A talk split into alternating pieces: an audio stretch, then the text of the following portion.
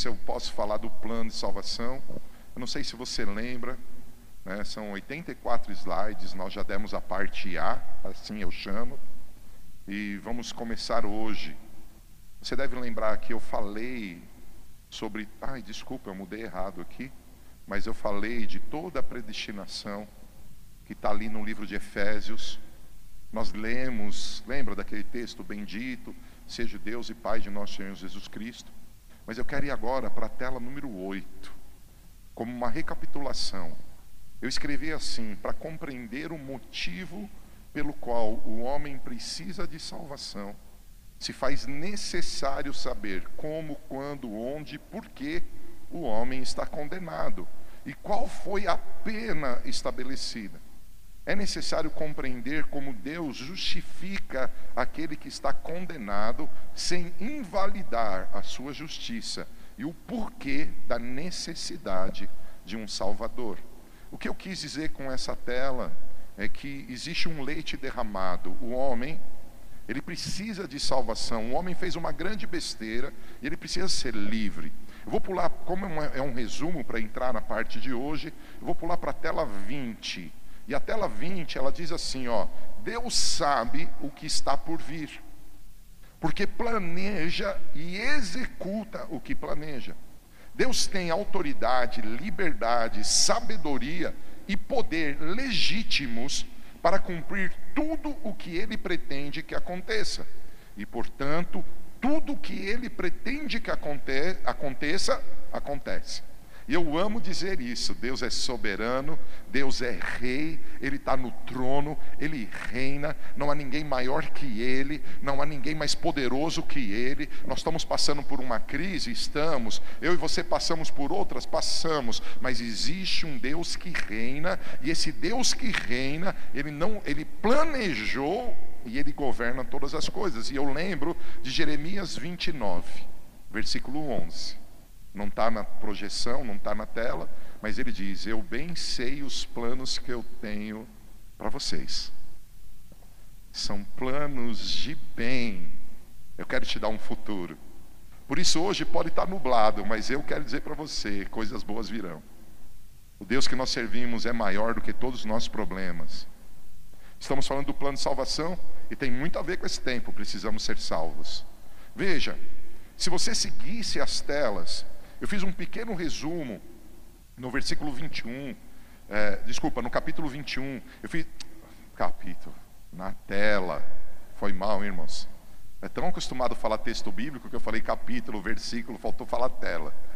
Eu fiz uma tela, a tela 21, ela vai descrevendo desde o começo até a época de Abraão. As telas talvez estejam passando para você, não sei se estão, mas aqui na igreja estão até a tela 24, quando chega Noé. E quando chega em Noé, eu iria falar de Abraão, do chamado dele. Aí eu encontrei o nosso querido, que é a tela 26, o nosso querido Estevão. Quem não sabe quem foi Estevão, como Judas tirou a própria vida, foi colocado a necessidade é, de ter um, um outros discípulos, levantaram Matias, mesmo com outro discípulo, existia um problema é, entre as comidas de, das viúvas de um povo e de outro povo, começou a ter contenda, então os apóstolos falaram: vamos levantar um pessoal para fazer a obra aí. E eles escolheram sete, e desses sete, Estevão, um homem cheio do Espírito Santo, ele foi escolhido para servir a mesa. Mas ele era tão ungido que ele perturbou a geração dele. Os religiosos ficaram indignados com ele mandaram prender ele, e quando ele estava preso, ele continua falando do plano de salvação a partir de Abraão. Então eu fiz aquele pequeno resumo, e agora, em Atos capítulo 7, todinho, ele, ele Estevão, mostra para a gente o plano de salvação. Tudo isso eu já li, já falei, já comentei. Se você perdeu, está gravado no YouTube. Se você perdeu, está gravado no Face. Depois você vê. Mas eu quero começar a ministração de hoje na tela 57 do meu estudo. E essa tela fala assim, ó. Uma vez que Estevão citou todos esses exemplos históricos, a conclusão fica evidente. Da mesma forma que outros servos escolhidos por Deus foram rejeitados no passado, os judeus em Jerusalém haviam rejeitado Jesus. Preste atenção, e aqui eu começo o estudo de hoje e me sinto bastante confortável em falar disso e feliz. Olha que interessante. Em todas as épocas, desde Gênesis até esta época, Estevão, em todas as épocas, muitos, a grande maioria das pessoas, rejeitaram o plano de Deus. O plano que Deus tem para mim, o plano que Deus tem para você, se chama plano de salvação. Quando o Senhor fala em Jeremias 29, 11, eu quero te dar um futuro, Ele está dizendo, eu tenho vida eterna. Mas veja, até na época de Estevão, ele mesmo diz: vocês rejeitaram o autor da vida. Ele mesmo diz: Abraão foi rejeitado, o outro foi rejeitado, os profetas foram rejeitados, foram mortos. Ele começa dizendo, ele está explicando para a gente que existe uma tendência na humanidade de rejeitar o que Deus está fazendo. O que você pensa disso? Talvez seja uma boa pergunta para você fazer para mim. Não esqueça de fazer pergunta, porque as perguntas elas esclarecem o tempo. Veja, eles rejeitaram, mas eu preciso entender algo. Você precisa entender algo. Deus é soberano, Ele reina, só que Ele disse algo. Sabe o que Ele disse? Que o Senhor não fará nada sem antes revelar os seus segredos aos seus servos, os profetas. E ele diz num outro, num outro lugar: crê no Senhor teu Deus e estarás seguro, crê nos seus profetas e prosperareis. Porque quando você crê no profeta, você prospera? Porque os profetas são usados por Deus para revelar o plano de Deus. O apóstolo Paulo diz em Romanos capítulo 1, versículo 12: Não vos conformeis com esse mundo, antes transformai-vos pela renovação do seu entendimento, para que possais experimentar qual seja a agradável, boa e perfeita vontade de Deus. Por que ele está dizendo isso? Eu tenho profecias que estão sendo reveladas aos meus servos, e os meus servos estão falando delas. E vocês precisam ouvir, porque essas profecias mostram o que eu quero fazer, mostram a minha vontade.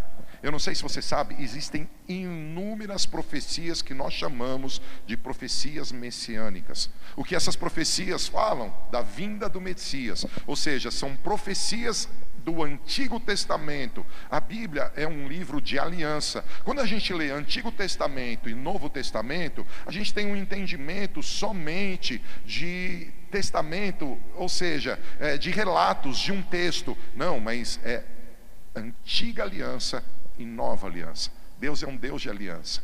E ele profetizou. Deus falou comigo e com você através dos profetas. Quer ver? Essa próxima tela ela explica as profecias messiânicas mostram que para o homem ser salvo, necessita de um Salvador. Sozinho ele não consegue. Sozinho ele rejeita Deus. Sozinho ele mata o profeta. Sozinho ele não consegue seguir os passos que ele precisa seguir. Pela sua força e vontade, o homem não adquire de volta tudo o que, pelo ato do pecado e como consequência do mesmo, entregou ao diabo.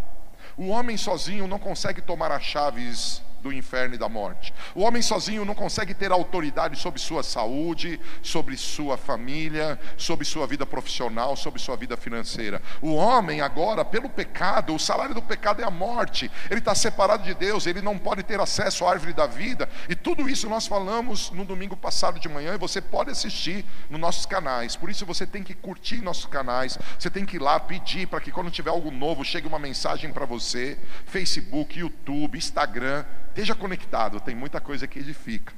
E aqui eu quero te mostrar, são inúmeras profecias messiânicas, mas eu quero mostrar algumas. Olha que interessante. A primeira profecia messiânica, eu disse isso, é Gênesis 3,15. Olha que claro está o texto. Adão e Eva pecaram, a serpente está na jogada que enganou Adão, e aí Deus fala: Estabelecerei inimizade entre ti, serpente, e a mulher. Eu não sei se você sabe, todas as mulheres do Antigo Testamento, pelo, pela teologia da tipologia, representam a igreja. Então, imagine essa mulher chamada Eva, representa a igreja, e Deus está dizendo: ó, estabelecerei inimizade entre ti e a mulher, entre a tua descendência e o descendente dela, não os. Tem um descendente, esse descendente se chama Jesus. Porque esse te ferirá a cabeça. Ou seja, Hebreus capítulo 2 está sendo confirmado. Pela morte de cruz, Jesus derrotou o diabo. Quem dá glória a Deus?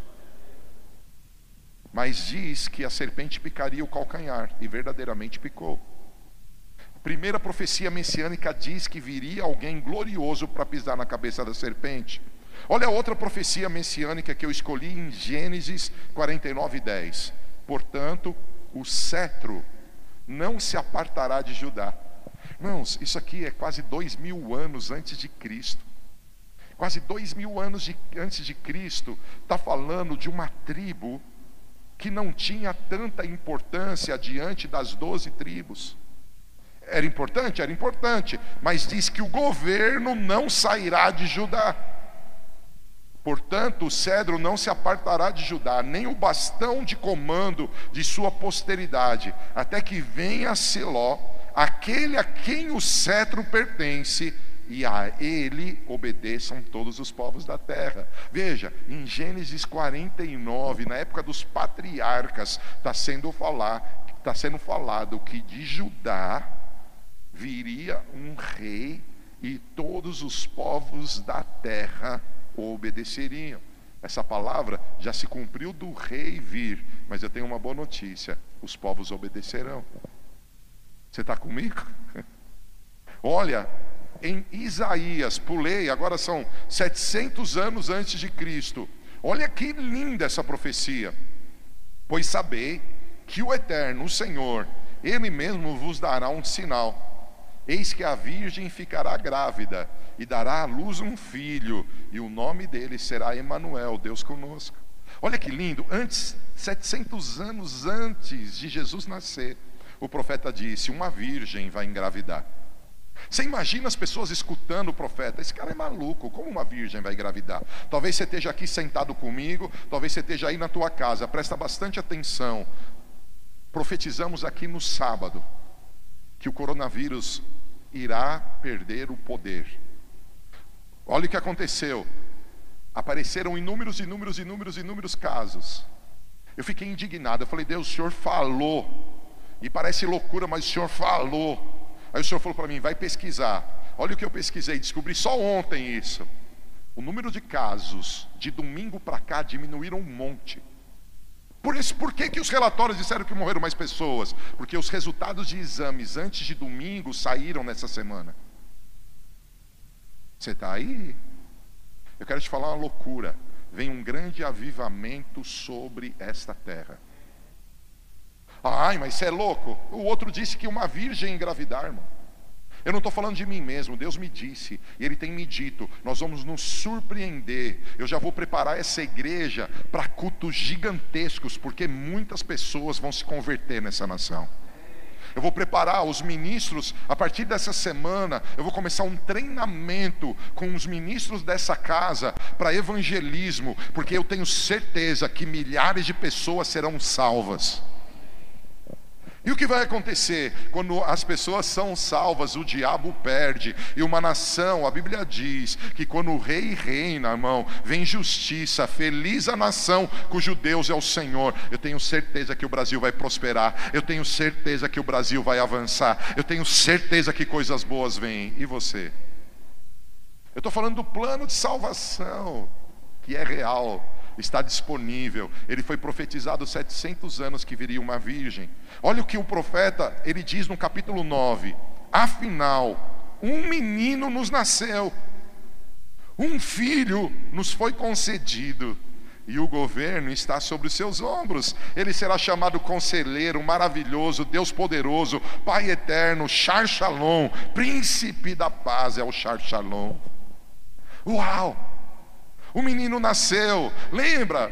Os magos, os reis foram ver o menino. Mas o profeta Isaías não sabia disso. Olha que lindo, ainda em Isaías, eu não sei se você sabe, Isaías foi o maior profeta messiânico da Bíblia.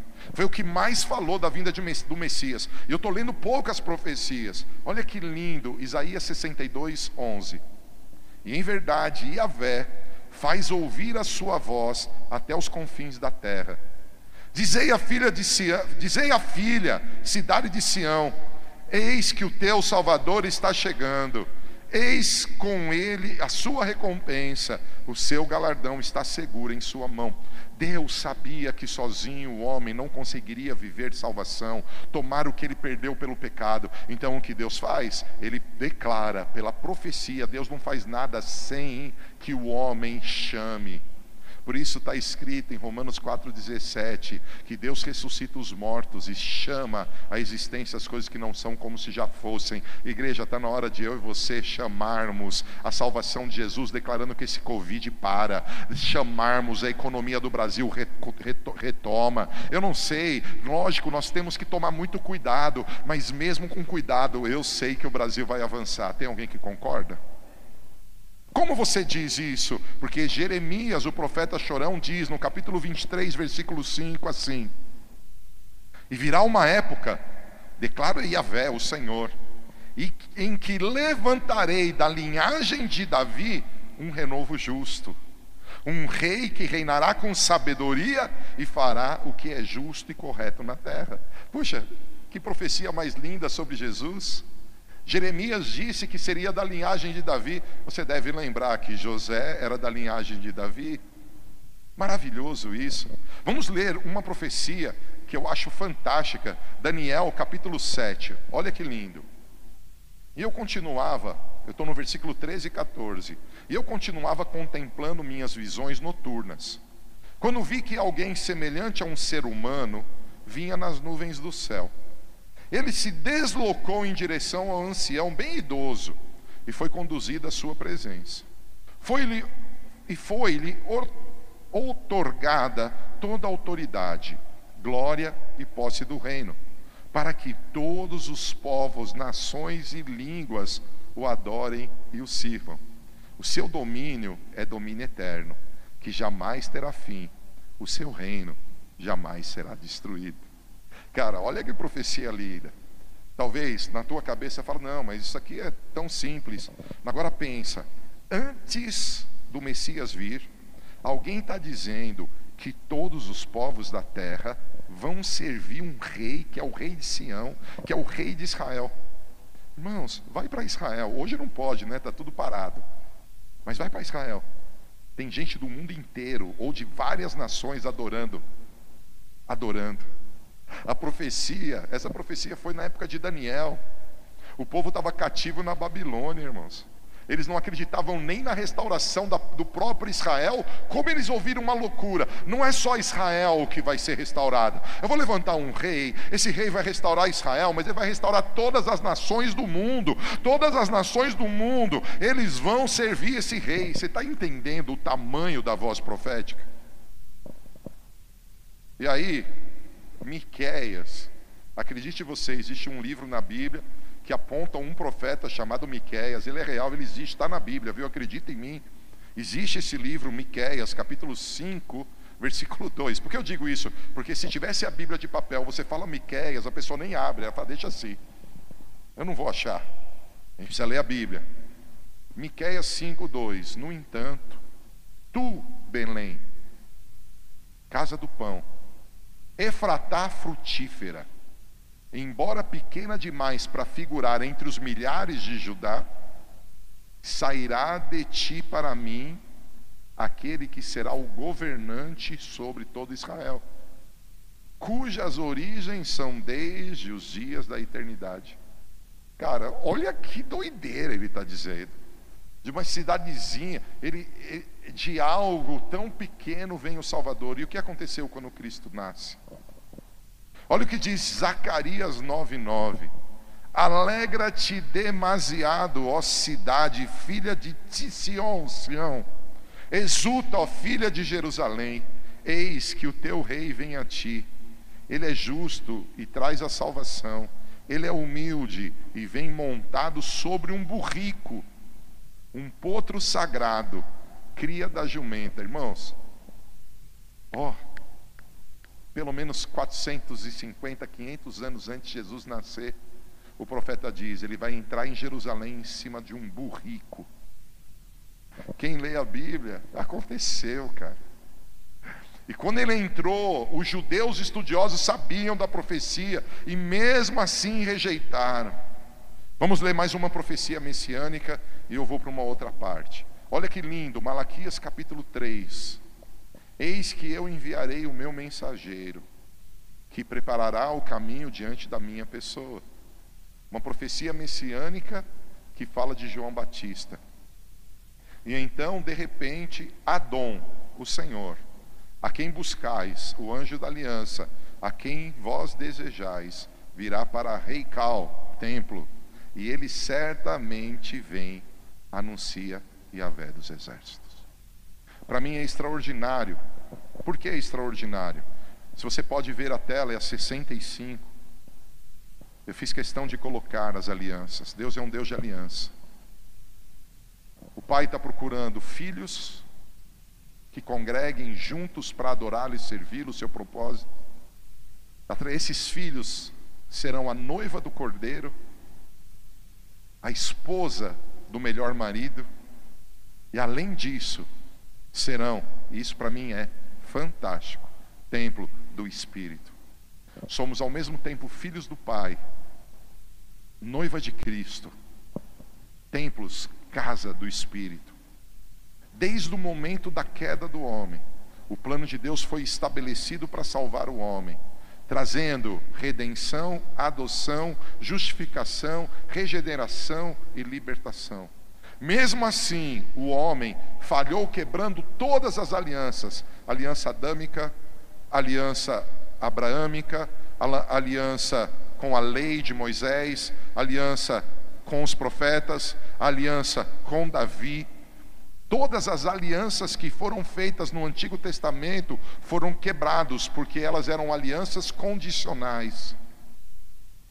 Mas agora eu quero te mostrar que mesmo Assim, o homem falhou, quebrando todas as alianças feitas com Deus, por isso foi necessário uma nova aliança. E dentro do plano de salvação, eu quero mostrar para você, não vai dar tempo de ler todos os textos, mas eu quero mostrar para você a execução da nova aliança. Eu vibro com isso, não sei se você que é estudioso da Bíblia vibra, se você tem alguma pergunta, mas eu tenho algo no meu espírito que a igreja precisa entender. Preste atenção. Quando Adão peca, não tinha mais chance. Deus, Deus fez pela eleição, chamando os patriarcas, Deus fez pelas leis, trazendo Moisés, Deus fez através dos profetas, dos juízes, Deus fez através dos profetas. Mesmo assim, o homem não correspondeu. E Deus já tinha determinado Gênesis 3,15: ainda que venha a eleição, ainda que venha é, a lei, os profetas, e os, os juízes e os profetas, eu tenho uma forma. O filho da mulher vai pisar na cabeça do serpente. O filho da mulher vai trazer vitória. E essa aliança, como nós lemos, ela foi profetizada. Cada profecia messiânica anunciou isso. E como ela foi executada? O Verbo se fez carne, uma profecia se cumpre. Maria, sem conhecer homem, fica grávida pelo Espírito Santo. Ao mesmo tempo, João o Batista o João Batista não é o sobrenome dele, mas é o que ele fazia. João o Batista, o Batista, preparou o caminho do Senhor, ele pregou sobre a terra arrependimento. Jesus, e eu quero que você preste atenção nisso. Preste atenção. Algumas pessoas não entendem essa verdade. Isso é muito importante prestar atenção. João Batista era filho de um sacerdote. O pai dele servia no, no templo. O pai dele era do turno de Abias. Presta atenção, nesse turno de Abias teve um encontro sobrenatural. O pai dele não podia ter filhos e o filho nasce.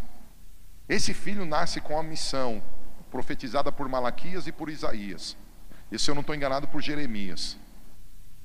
Voz do que clama no deserto, preparai o caminho do Senhor. João Batista era homem nascido de homem, ele tinha um pai natural. João Batista vem da semente de Adão, ou seja, da semente de pecado.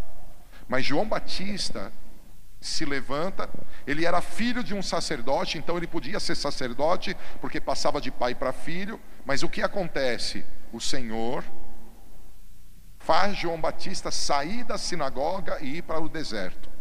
Quando João Batista vai para o deserto, quando João Batista começa a pregar sobre arrependimento, ele traz uma nova forma. O ritual de purificação do templo, o ritual de purificação das sinagogas, agora é levado para o deserto como batismo nas águas. João Batista traz um tempo, olha, se você está arrependido, você tem que descer as águas. E Jesus atinge 30 anos de idade, maioridade para o sacerdócio, preste atenção nisso. O judeu sacerdote só exercia o sacerdócio com 30 anos. Jesus espera cumprir o sacerdócio, faz 30 anos e ele procura João Batista. Guarda algo. Jesus cumpriu toda a lei, foi apresentado no templo, com oito dias foi circuncidado, frequentava a sinagoga, e agora ele vai começar o ministério. O que ele faz? João está aqui. Eu preciso que você preste atenção. João está aqui. E Jesus vai e se submete ao ministério de João. E isso é muito louco. Por que é muito louco? Porque o ministério de João é arrependimento. O ministério de João é arrependimento. Jesus não tinha nenhum pecado. Se arrepender do quê? Por que Jesus se submete a João? Quando João vê Jesus passando, ele fala: Eis o Cordeiro de Deus que tira o pecado do mundo. Ele está falando de uma profecia que o cordeiro mudo seria levado ao matadouro. Isaías capítulo 53, 700 anos antes de Cristo, foi dada uma profecia messiânica. João Batista vê Jesus. E quando ele vê Jesus, ele fala: Esse é o Cordeiro de Deus que tira o pecado do mundo. Olha o que ele está dizendo. A profecia de Isaías vai se cumprir através desse homem. Jesus vai a João, João fala assim: Eu não sou digno de mexer no sapato dos teus pés. Jesus olha para João e fala assim: Convém. Essa palavra convém é chave para a execução da nova aliança. Se Jesus não tivesse submetido a João Batista, se Jesus não tivesse passado pelo batismo das águas, os céus não teriam aberto, o Pai não teria dito: Esse é meu filho quem me comprazo, e não teria enviado o Espírito Santo sobre ele. Sabe por quê? Porque Deus não pode fazer nada sem revelar aos seus servos os profetas. O profético é a preparação do caminho, e Jesus disse: Por mais que eu seja santo, eu preciso de João. Por isso, o próprio Jesus diz em Mateus capítulo 11: Dentre todos os que nasceram de mulher, não tem ninguém maior do que João. Vocês estão aí? O que eu estou dizendo? Tem muito crente que não vive a salvação, porque ele diz que não precisa de homem, Ei, Jesus precisou, filho. Tem muito crente que não entende o plano de salvação, porque ele diz assim: eu não, eu tenho meu relacionamento com Deus e não preciso de igreja. Ei, Jesus precisou. Onde você quer chegar? João preparou o caminho. Jesus se submeteu à autoridade de Deus na terra. Após a submissão, Deus confirma publicamente o seu ministério. Todas as pessoas que viram o batismo ouviram Deus dizendo: Esse é meu filho amado e quem me comprazo. Isso é louco. Jesus, imediatamente após a confirmação, é levado pelo Espírito Santo ao deserto para ser tentado pelo diabo. Quanto tempo Jesus passa ali? 40 dias. Algumas pessoas imaginam que só aconteceram os, os três discursos que nós conhecemos entre Jesus, a conversa entre Jesus e o diabo. Mas eu quero afirmar para você que desde o primeiro dia Jesus foi tentado. Aprove a Deus relatar as últimas três. Jesus foi tentado, ele vence a tentação, os anjos servem Jesus e ele vai para a sinagoga. Na sinagoga, ele abre Isaías 61 e ele diz: mais uma profecia messiânica está se cumprindo. Lucas 4, você lê isso. A partir de agora, chegou o reino, eu vim trazer um reino. Jesus sobe no monte, passa a noite orando, e quando ele desce do monte, ele chama os doze discípulos que ele escuta do Pai por revelação. Jesus comissiona esses discípulos, treina ele por três anos, manifesta o poder sobrenatural. Você lê os evangelhos, Jesus cura, expulsa demônio, liberta, ressuscita os mortos, multiplica comida, é, faz coisas gloriosas. Mas Jesus faz algo importante, ele ensina os discípulos sobre sua morte, sobre sua ressurreição e sobre o derramar do Espírito Santo. E eu quero lembrar você que antes da morte de Jesus, ele ensinou, mas eles não entenderam. Jesus vai para o Getsemane, ele vive todos esses tempos, ele vai para o Getsemane, e nesse, no momento do Getsemane há uma tensão, há uma guerra espiritual, há algo tão gigante que Jesus transpira sangue de tanta agonia, que ele fala para o Pai: Pai, olha, se é possível, passa de mim esse cálice. Mas o que o pai faz, o pai não diz. Vou passar, porque Jesus diz para o pai: Faz de mim a tua vontade. Jesus passa pelo Getsemane, ele é traído por um dos seus discípulos com um beijo. Quero falar algo para mim importante, deixa eu só tomar uma água. Eu tomo de novo, fica tranquilo. Quero que você pense em algo aqui. Daqui a pouquinho vai ter uma palavra do Agnaldo, mas eu quero que você pense em algo. Eu nunca tinha pensado nisso até ver um jovem pregando outro dia.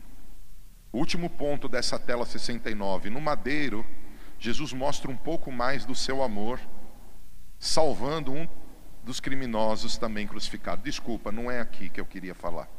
É antes. É antes da cruz. O povo clama, Pilatos lava as mãos, o povo clama que o sangue de Jesus recaia sobre eles. Preste atenção. As pessoas, é, era a tela anterior, eu acho que eu cliquei e mudou. Jesus é escolhido no lugar de Barrabás e é condenado à morte de cruz. Preste atenção. Quando a Bíblia diz que o Deus que eu sirvo é o Deus de Abraão, é o Deus de Isaac, e não é o Deus de Israel somente. É o Deus de Jacó, porque Jacó foi transformado em Israel, mas é o Deus de Jacó. A Bíblia está dizendo que o amor e o plano de Deus é tão grande que até mesmo um assassino terrível, um homem maligno, Jesus ocupa, ocupa o seu lugar. Quando eles tiram Barrabás, Jesus vai na condenação de Barrabás. Sabe o que ele está dizendo? Talvez você não seja tão bom e tão grande como Abraão. Talvez você não seja tão santo e tão cheio de fé como Isaac. Talvez você seja um Jacó. Mas o Deus que nós amamos, ele entra no lugar de Barrabás, o Deus que nós amamos, ele salva e ele escolhe um Jacó. Talvez você, como eu, seja todo enroladinho, e eu era, mas mesmo assim eu posso dizer que o Deus do grande Abraão, pai da fé, Deus de Isaac, o homem da promessa, é o Deus de Jacó, o enganador. É o Deus do Paulo Tércio, um cara falho e limitado. Ele pode ser o teu Deus também. Sabe por quê? Porque ele podia muito bem mandar um raio, um terremoto e dizer: vocês querem Barrabás, fiquem com ele. Fui e matar todo mundo. Mas sabe o que ele fala? Tá bom, Barrabás merecia morrer, eu morro no lugar dele. Eu pago o preço, porque eu pago o preço até dos piores homens para fazer deles bons homens. Vou tomar uma água aqui, Fica pensando nisso. Uau, esse estudo está tremendo, não é mesmo? Eu tenho certeza que você está curioso, assim como eu, para saber aonde vamos chegar com esse estudo. Mas certamente algumas dúvidas já também bateram no seu coração, na sua mente, acerca do que já foi ensinado. Então, anote aí as suas dúvidas. Mande a sua pergunta numa das redes sociais, porque estamos anotando e ao término do estudo o apóstolo estará respondendo a todas elas. Deus abençoe e até daqui a pouco. Gente, olha que legal. As pessoas escolhem um Barrabás, o líder lava as mãos. É o que a gente está mais fazendo hoje, né? Estamos todo mundo lavando as mãos, igual Pilatos. Vamos lavar as mãos? Lógico, tem que lavar mesmo, irmão. É só uma brincadeira. O povo clama que o sangue de Jesus recaia sobre eles, isso é muito louco. Jesus está morrendo na cruz, e aí eles falam que o sangue desse homem recaia sobre nós. O diabo incitou o povo a clamar isso. O diabo queria que é, o povo fosse amaldiçoado, porque quando alguém dizia que o sangue desse homem recaia sobre mim, eles estão dizendo assim: é, eu assumo essa morte. Cara, é fantástico o sangue de Jesus cair sobre nós, porque o sangue dele sobre nós traz perdão. E eles falam para cair sobre eles e sobre as suas gerações. E eu clamo que o sangue de Jesus caia sobre o Brasil, que o sangue de Jesus caia sobre a sua família. Na cruz, Jesus libera perdão. No madeiro, Jesus mostra mais do seu amor e salva um dos criminosos. Com a morte de Jesus, o propósito de Deus em entregar o seu único filho é consumado. Salário do pecado é a morte o cordeiro mudo vai até o altar do sacrifício, e ali no altar do sacrifício, ele se entrega. Ele mesmo diz: Ninguém toma minha vida, eu dou voluntariamente. Mas o plano de salvação continua, Jesus morre. Você deve lembrar, quando Jesus morre, o véu do templo é rasgado de cima para baixo, mostrando que agora não é só um sumo sacerdote que entra no Santo dos Santos uma vez por ano, quando Jesus rasga o véu, quando Jesus morre, ele está dizendo: agora, pela minha carne, tenham ousadia. Em Hebreus está relatado isso, capítulo 10. Tenham ousadia para entrar no Santo dos Santos, pelo novo e vivo caminho que ele consagrou pela sua carne. Terceiro dia, Jesus ressuscita. Depois, depois Jesus sobe aos céus. Ele é levado aos céus. Ele confirma a promessa com o Espírito Santo e no dia de Pentecostes, Deus em Jesus cumpre a promessa do Consolador e o Espírito Santo vem. E o que acontece? Começa a igreja. Chegou a nossa época. Posso te contar uma coisa? O plano de salvação está estabelecido desde Gênesis 3,15. Deus foi trabalhando, trabalhando, e os homens foram recusando, recusando. Você acredita que até hoje tem gente que recusa o plano de salvação.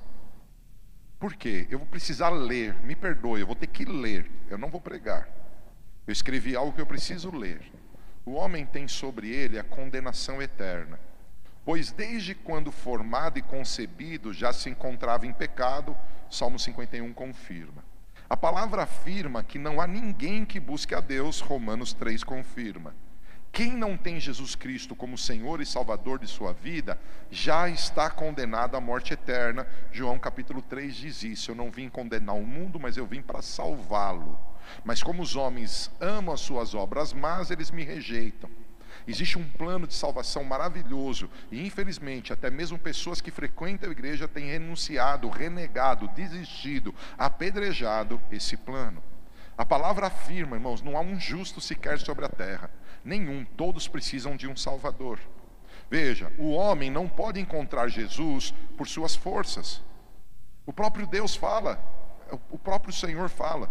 Não foram vocês que me escolheram, eu escolhi a vocês. E por que o homem não pode encontrar Jesus? Pois ele tem olhos, mas não vê, tem ouvidos, mas não ouve. Isaías 43 diz isso, Salmo 59 diz isso, 2 Coríntios capítulo 3 diz isso. Como assim? Por que, que Jesus teve que enviar o Espírito Santo? Porque o Espírito Santo quebranta o coração do homem para reconhecer que precisa de Deus. E eu te faço uma pergunta: Você reconhece que você precisa de Deus? Veja, eu não estou perguntando se você precisa do milagre, da bênção e do poder dele. Você reconhece que você precisa de um pai? Para que através da presença do Pai você possa ser a noiva de Cristo, para que através da, da, aliança com Cristo você possa ser a casa do Espírito. Muitas pessoas estão na igreja e não são casas para Deus e não são a noiva de Cristo, elas têm inúmeros namorados, amantes. Elas se enrolam com a vida profissional, com a vida familiar e elas põem outros deuses além de ti. Hoje nós não temos mais bezerro dourado. Hoje nós já não temos, nós não passamos os nossos filhos pelo fogo. Não passamos para Moloque. Mas a gente põe os nossos filhos no fogo para cultuar tantas coisas que esse mundo oferece. O que eu estou dizendo para você, o Espírito Santo quebranta o nosso coração. Somente pela presença do Espírito Santo em nossa vida, em, na vida do homem, o homem consegue entender o Evangelho e assim reconhecer e aceitar Jesus como seu Senhor e Salvador. E ali em 1 Coríntios 1, 17 e 18 tá, explica isso.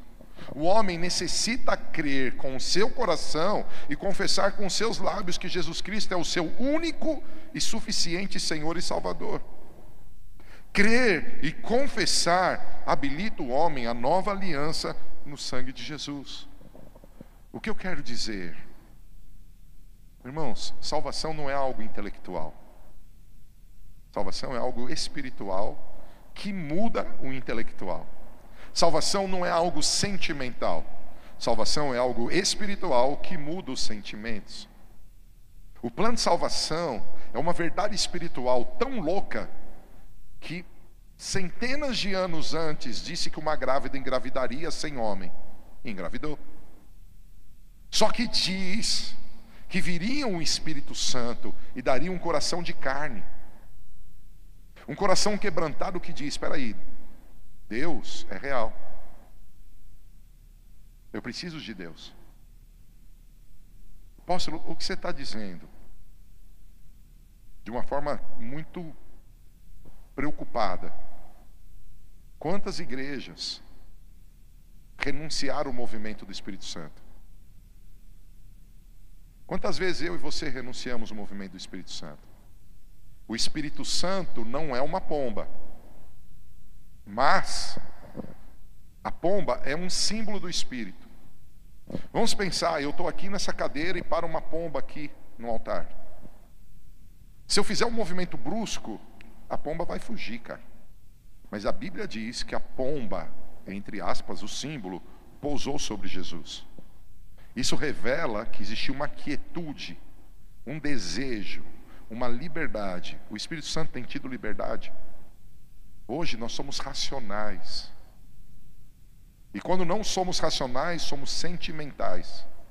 Então nós temos experiências racionais com Deus, e se você ler a Bíblia aberto, racionalmente você vai achar uma boa história.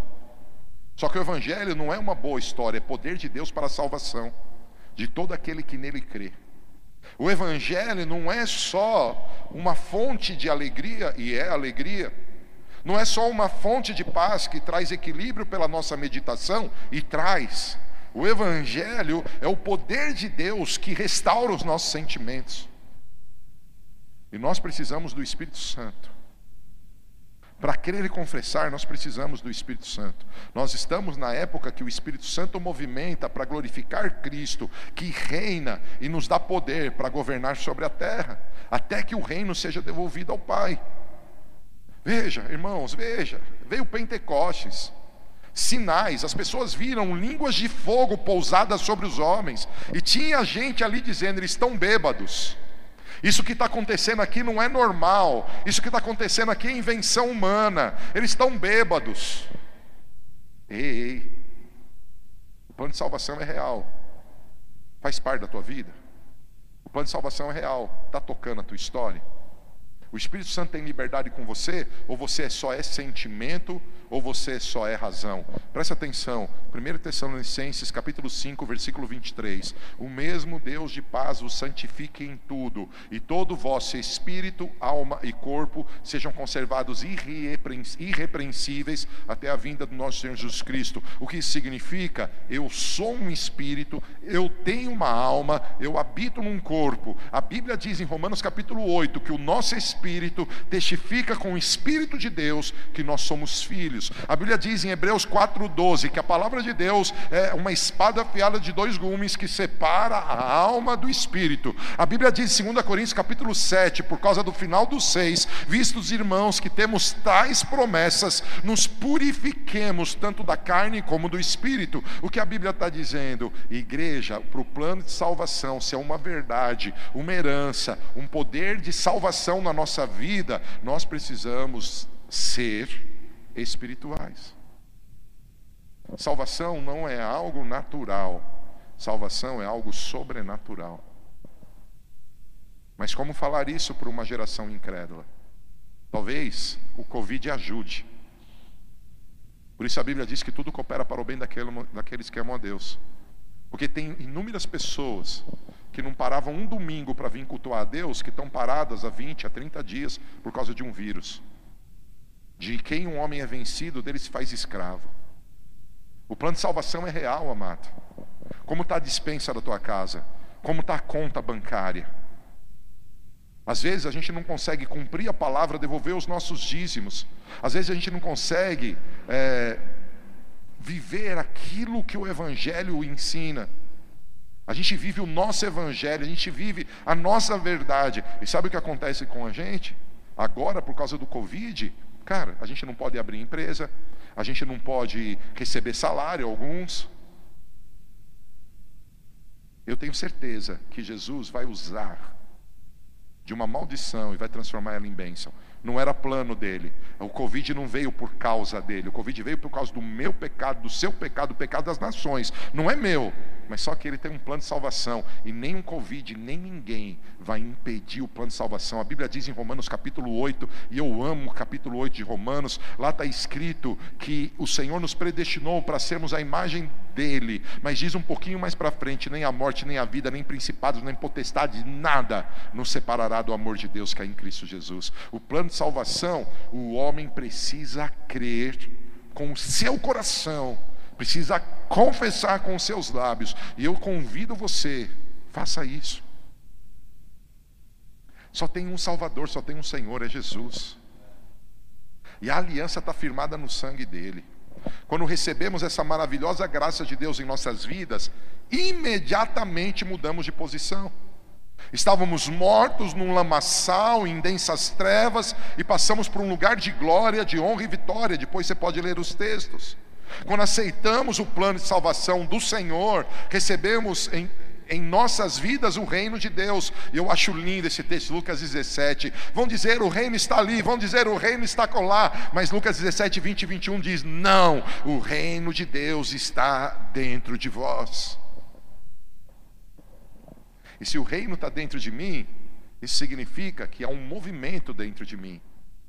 Se o plano de salvação é verdade na tua vida, tem que ter movimento. Cara, se eu e você não estamos correspondendo aos céus, se eu e você não estamos vivendo os céus na terra, é porque o governo dele não está em nós. Nós precisamos restaurar o governo, nós precisamos restaurar o governo. Você está aí? Gente, esse estudo é grande. Existem partes importantes desse estudo. Assim que o homem pecou, o Senhor proporcionou um plano. E desde aquela época, as pessoas fogem do plano, nós não podemos fugir. Quem recebe o reino, como diz Isaías 61, como diz João 10, 10, e muitos outros textos, apesar das lutas, dos covides, das quarentenas que travamos, viveremos uma nova vida e essa nova vida é plena, é abundante. Eu dou glória a Deus por isso. Por favor, acredite. Crer não é simplesmente acreditar. Crer é viver. O homem, ao homem cabe reconhecer seus pecados e arrepender-se diante de Deus. O batismo nas águas é o complemento desse processo é um ato que declara o arrependimento do homem por todos os pecados. Olha, eu vou ler um texto que vai explicar muito bem isso. Eu vou ler um texto, e nós já estamos indo para o final. Meu celular estava tocando, achei que era alguém da transmissão, mas não era não. É alguém que não está me acompanhando na internet que está me chamando. e fale a técnica. Eu vi o lobby do pastor, tá? Eu vi. Mas eu falo com você, querido irmão. Efésios capítulo 2. Ele vos concedeu a vida. Veja, eu comecei o estudo falando de Efésios, mostrando a predestinação, falando de Colossenses, mostrando a execução, depois citando de Gênesis a Noé, mostrando todo o plano, depois de Noé, a, depois de Noé até Cristo, através da história de Estevão. Depois eu li a execução da nova aliança, desde profecias messiânicas até Jesus enviar o Espírito Santo. Depois eu li da implicação de hoje, eu li aquelas telas, e agora eu quero ler um texto bíblico que mostra o que fazer, como fazer, o que está acontecendo no nosso tempo. Ele vos concedeu a vida, estando vós mortos nas vossas transgressões e pecados, nos quais andastes no passado, conforme o curso deste sistema mundial, de acordo com o príncipe do poder do ar o espírito que agora está atuando nos que vivem na desobediência. Preste atenção, esse texto aqui é muito forte, gente linda. Esse texto está dizendo que o plano de salvação muda nosso estilo de vida. Por isso, crer, fé, é, a salvação não é só crer. A vida de fé, ela é uma, ela é uma vida toda. Ela traz transformações. Esse texto está dizendo que o sistema mundial e você pode falar, são fanáticos, são malucos. Jesus está voltando e ele vai provar para você que o que eu estou falando é verdade. Não sou eu que tenho que provar. A igreja não é minha, a palavra não é minha, eu só sou testemunha de quem ele é e do que ele está fazendo. Ele é o rei, ele é o Senhor. Eu não preciso provar, ele prova. E ele vai provar porque ele está às portas. Ele está dizendo que existe um sistema mundial, e esse sistema mundial é satanizado. Quem não tem Jesus entra nesse sistema. Ó, oh, presta atenção. Anteriormente, estou no versículo 3 de Efésios 2, todos nós também caminhávamos entre eles. Como que flui o sistema desse mundo? Nós busca, buscávamos satisfazer as vontades da carne, seguindo seus desejos e pensamentos, e éramos por natureza destinados à ira, em algumas versões éramos por natureza filhos da ira. O que eu quero dizer para você, o plano de salvação, ele tem três guerras contra ele: diabo, mundo e o pior, o mais forte, carne. Mataram os profetas, mataram Estevão, por quê? Ah, por causa do diabo, sim. Por causa do mundo, sim. Mas sabe por quê? Por causa da carne. E Jesus fala isso em João 3,16, porque Deus amou o mundo de tal maneira que deu seu Filho unigênito, para que todo aquele que nele crê não pereça, mas tenha vida eterna. 17, porque Deus não veio para condenar o mundo, mas sim para salvar o mundo. 18, mas os homens, por causa das suas obras más, o rejeitaram. Muitas vezes o plano de salvação não alcança os filhos da igreja que congregam, porque a carne está acima da verdade. Até conto para você, tem um falso evangelho, um falso espírito e um falso Jesus, porque a Bíblia diz que nos últimos dias haveriam comichões no ouvido das pessoas e elas procurariam ouvir palavras que fortaleceriam seus desejos. A época do anticristo, tudo que se opõe a Cristo. O plano de salvação é uma realidade para esse tempo e eu o que eu preparei esse plano de salvação por causa dessas últimas telas. Igreja, desperta tu que dormes e Cristo iluminarás. Igreja, sai do pecado. Igreja, volta para Jesus. A minha Bíblia conta a história de dez virgens que falam da igreja, cinco prudentes e cinco nécias. Quem é você? A prudente é o que tem o espírito. A Nécia não tem o espírito, é só razão e sentimento. Deus está levantando uma igreja sintonizada com Ele. Ah, não é verdade. Leia a Bíblia, irmão, ela termina dizendo em Apocalipse: o espírito e a noiva, olha a ligação, olha a ligação. O espírito e a noiva dizem: vem. Por isso está escrito um pouquinho antes: quem está sujo, suje-se ainda. Quem está limpo, limpe-se ainda. Eu estou falando do plano de salvação, porque nós precisamos ser salvos, nós precisamos acordar, nós precisamos nos despertar. Igreja, quando Estevão, cheio do Espírito Santo, ele viu o Pai, ele viu a glória de Deus, ele estava cheio de Espírito, ele viu Jesus. Os homens ficaram rangendo os dentes com raiva e falaram: vão matar ele. Eu quero dizer que muitos pensamentos que você tem te ligam ao sistema mundial satanizado, muitos sentimentos que você tem e que eu tenho nos ligam ao sistema, porque nós éramos de lá. Eu e você temos que acordar acordar para a verdade da palavra, eu e você temos que acordar para as verdades do reino, eu e você precisamos ser cheios do Espírito Santo. Vocês estão comigo, né? Vou pedir o pessoal do louvor já subir. Anteriormente, todos nós também caminhávamos entre eles, buscando satisfazer as vontades da carne, seguindo seus desejos e pensamentos, e éramos por natureza destinados à ira. Irmão, na sexta-feira, eu estava participando de uma oração global. Pessoas de vários lugares do mundo foram alcançadas nessa oração.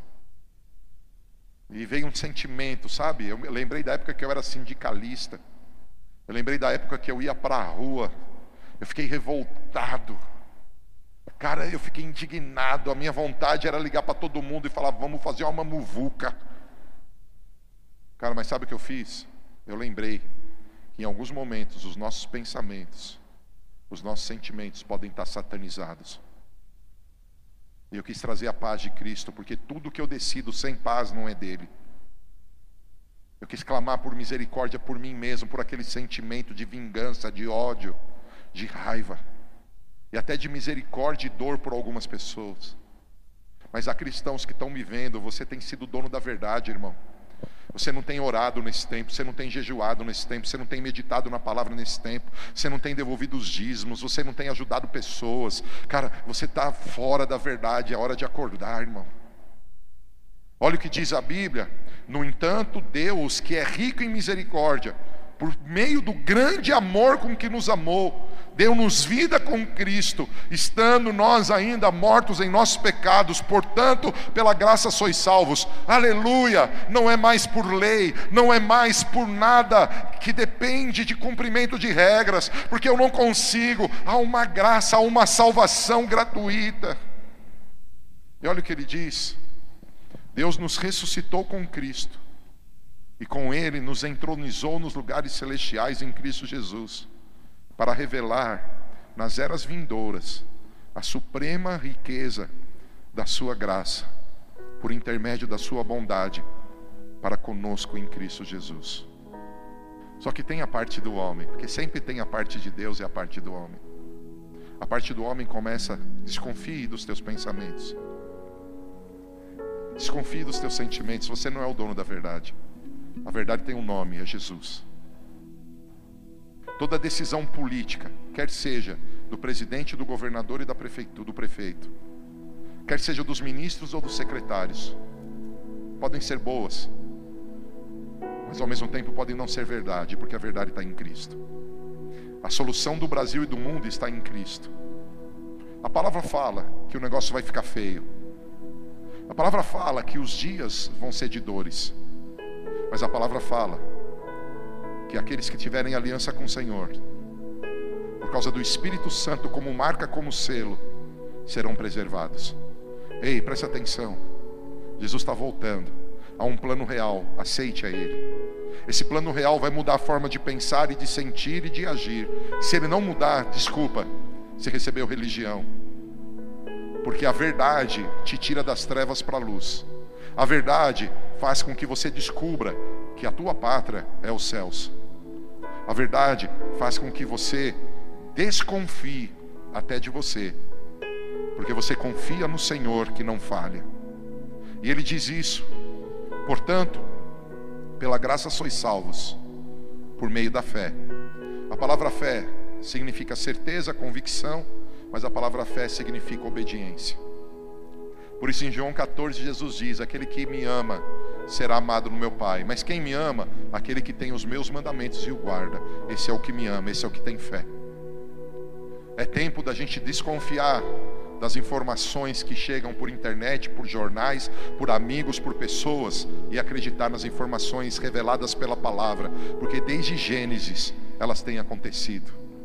A palavra é a verdade, meu irmão, vai passar o céu e a terra, a palavra não vai passar. Nós precisamos de obediência. E a Bíblia diz: não vem de vós, é um dom de Deus. Deus está te dando um presente. Qual presente? A palavra que pelo Espírito é revelada. E eu quero orar. Por isso eu já pedi para o pessoal do louvor subir. Eu vou ler as duas últimas telas aqui. Porquanto pela graça sois salvos, por meio da fé. Isso não vem de vós, é dom de Deus. Não vem por intermédio das obras, a fim de que ninguém venha se orgulhar por esse motivo. Pois somos criação de Deus, realizada em Cristo Jesus, para vivermos em boas obras, as quais Deus preparou no passado para que nós praticássemos hoje. Eu vou ficar de pé.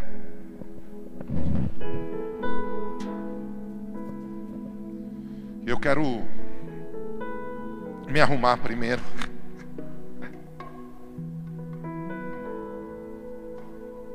Talvez você esteja há 20 anos trabalhando comigo aqui na igreja, seja um dos pastores, um dos líderes, ou está em outra congregação. As várias igrejas que a gente cobre no Brasil e fora do Brasil. Talvez você me ouviu pela primeira vez. Eu gostaria que todos nós renovássemos nossa aliança com Jesus. O plano de salvação, ele revela um Deus de amor, um Deus de bondade, um Deus de misericórdia que quer que você viva os melhores dias da tua vida hoje nele.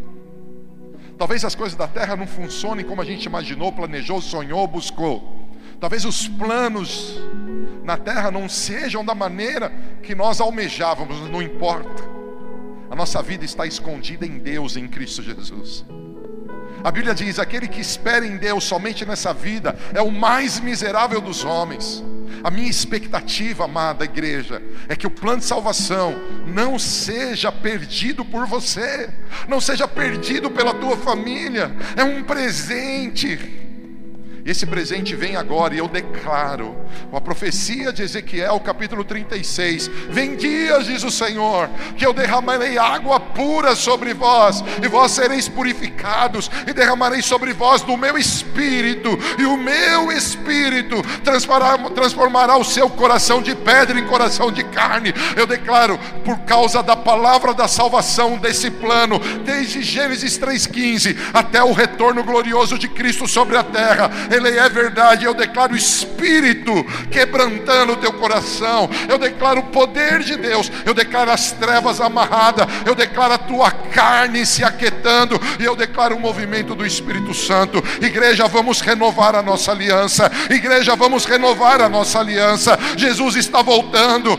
Nós estamos fomos comprados, nós fomos comprados por preço para realizar boas obras. Nós temos que vencer a razão, nós temos que vencer os sentimentos e fluir no espírito. Aquele que crê em mim, diz o Senhor, do seu interior fluirão rios de água viva. Eu tenho certeza que vem avivamento sobre a terra. Eu tenho certeza que os planos de Deus não são frustrados. Homens rejeitaram, mas quem diz comigo, eu não rejeito, meu Deus. Eu não vou rejeitar jamais, Deus. Que teu espírito me leve à verdade. Deus, a tua palavra diz que eu não recebi o espírito de escravidão para estar outra vez com medo. Toda pessoa que está com medo, eu ato essa força maldita e maligna, eu expulso e eu declaro: recebe o espírito de adoção, pelo qual você clama, Abba, Abba. Oh, Ele está aqui.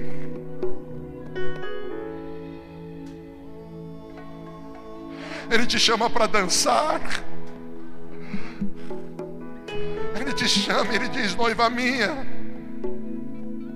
Como diz no livro de Cantares, pomba minha. Vem. Vem. Oh, a bandeira a mesa do banquete está pronta, igreja. O plano de salvação é real. A salvação é para hoje. Às vezes você fica, eu não estou preparado. Ninguém está. Abraão não estava. Isaac não estava, Moisés não estava, Elias não estava, porque se eles estivessem, não precisaria de Cristo, é dom gratuito. Se rende. Uma das coisas que mais chama a minha atenção o profeta Isaías, no capítulo 26, ele diz que ia chegar um tempo que nós íamos que estar trancados na nossa casa. Por um tempo trancados. E ele começa o 27 dizendo que ao sair desse tempo de estar trancados, nós venceríamos Leviatã Leviatã representa orgulho. E aí diz lá, eu amo esse texto: dias virão em que Jacó lançará sementes, as suas raízes elas frutificarão e eles encharão a terra de frutos. Meu irmão, os dias hoje estão difíceis, mas há um, há um caminho, há uma verdade, há uma vida, há um plano de salvação. Jesus está aqui. Receba Ele agora, diz comigo assim, nessa manhã. Mais uma vez, com grande alegria, eu quero declarar para mim mesmo, eu quero declarar para aqueles que estão à minha volta. Os meus pensamentos podem ser falhos, os meus sentimentos podem ser falhos, os pecados que eu cometi, que os antepassados cometeram, podem ter gerado consequências horríveis, mas eu sei que há um plano que excede o meu entendimento, um plano sobrenatural, e eu quero que esse plano seja verdade em mim hoje. Por isso, eu creio com o meu coração, eu confesso com os meus lábios, sim, sim, Jesus é o Cordeiro de Deus, o Cordeiro mudo, que foi levado ao matador, que morreu por mim, Ele é o Cordeiro, Ele é o sacrifício perfeito, eu recebo esse sacrifício. Eu recebo a morte de Jesus como preço pago pelos meus pecados. Jesus, seja o meu Senhor. Eu entrego nas tuas mãos todas as chaves da minha vida. Reina em mim. Reina em mim. Reina nos meus pensamentos. Reina nos meus sentimentos. Diz comigo, igreja, reina nos meus pensamentos. Reina nos meus sentimentos. Eu quero viver para ti. Por isso hoje eu renovo essa aliança. Toma o teu lugar na minha vida. Reina na minha história. Preciso de ti. Em nome de Jesus. Se você puder, aplauda o Senhor comigo.